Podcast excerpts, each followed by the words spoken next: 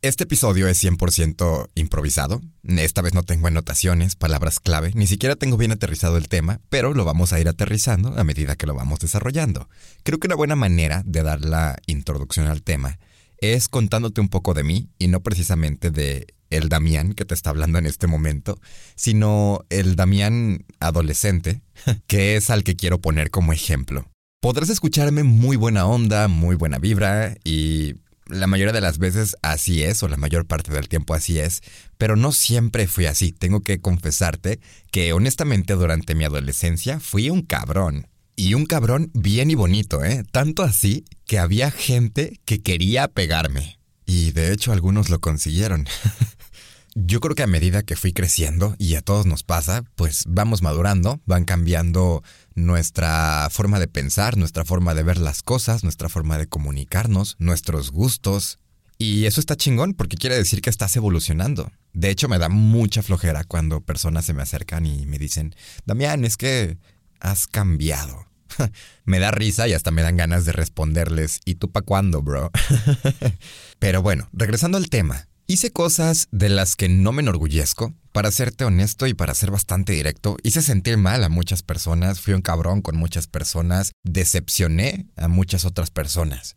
Y tampoco es por justificarme, pero lo que yo haya hecho en cierta etapa de mi vida o hace años, ya ni siquiera es mi problema. Creo que ni siquiera merece invertir tiempo en pedir una disculpa. Ni siquiera creo que valga la pena tratar de recordarlo.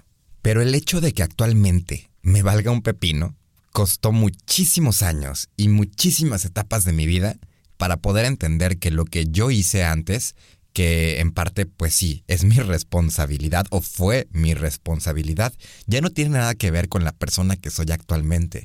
Y te hablo de esto porque es ahí a donde quiero llevar el tema todos somos el villano en la historia de alguien. Incluso todos somos el superhéroe, si lo quieres ver de esa manera, en la historia de alguien. Y el problema no es cómo te perciban esas personas, o que si te las encuentras eh, después de cinco años en algún lugar, eh, te voltean la mirada, o te ven feo, o te señalan, no sé.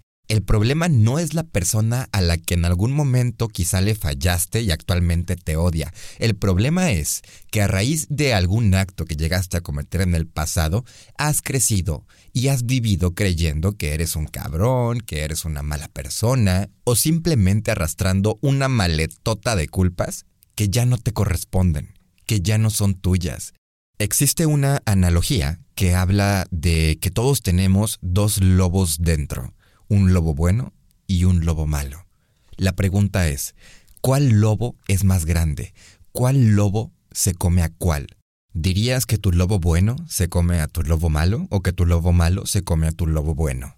Pues no existe una respuesta concreta. Si me lo preguntas a mí, va a ganar el lobo al que decidas alimentar. Así de fácil. Si tú decides seguir creyendo que eres una mala persona, que eres un cabrón, que tú no sirves o que tú no estás hecho para querer a otras personas, o que siempre que estás cerca de otras personas terminas lastimándolas. Y ojo, no estoy diciendo que no lo seas. Estoy diciendo que tú decides quién ser. Tú decides qué lobo alimentar y qué lobo se termina comiendo al otro.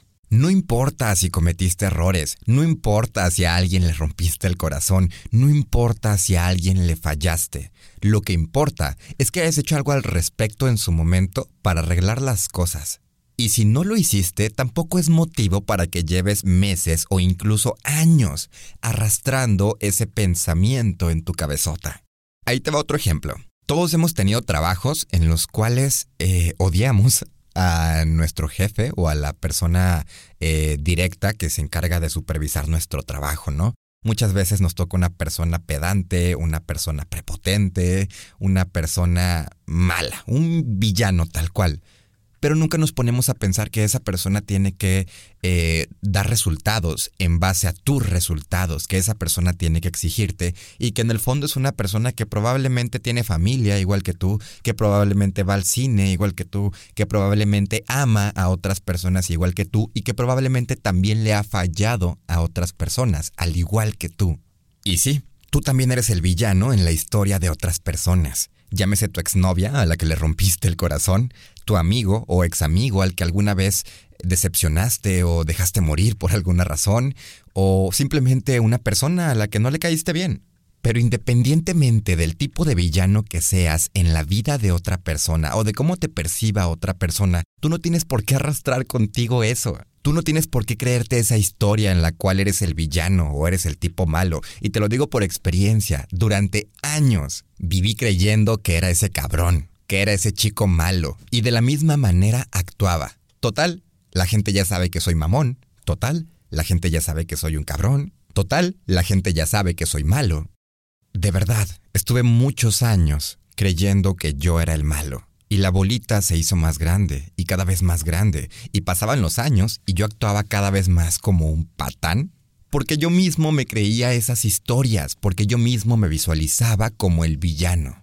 Y no tiene que ser así. Y no siempre vas a ser una buena persona y tampoco vas a ser toda la vida una mala persona. A veces tenemos días buenos, a veces tenemos días malos, a veces tomamos las decisiones y actitudes correctas y a veces simplemente no es así. Y porque la hayas cagado o porque hayas fallado una, dos, tres, cuatro, diez veces, no quiere decir que seas al 100% una buena o una mala persona.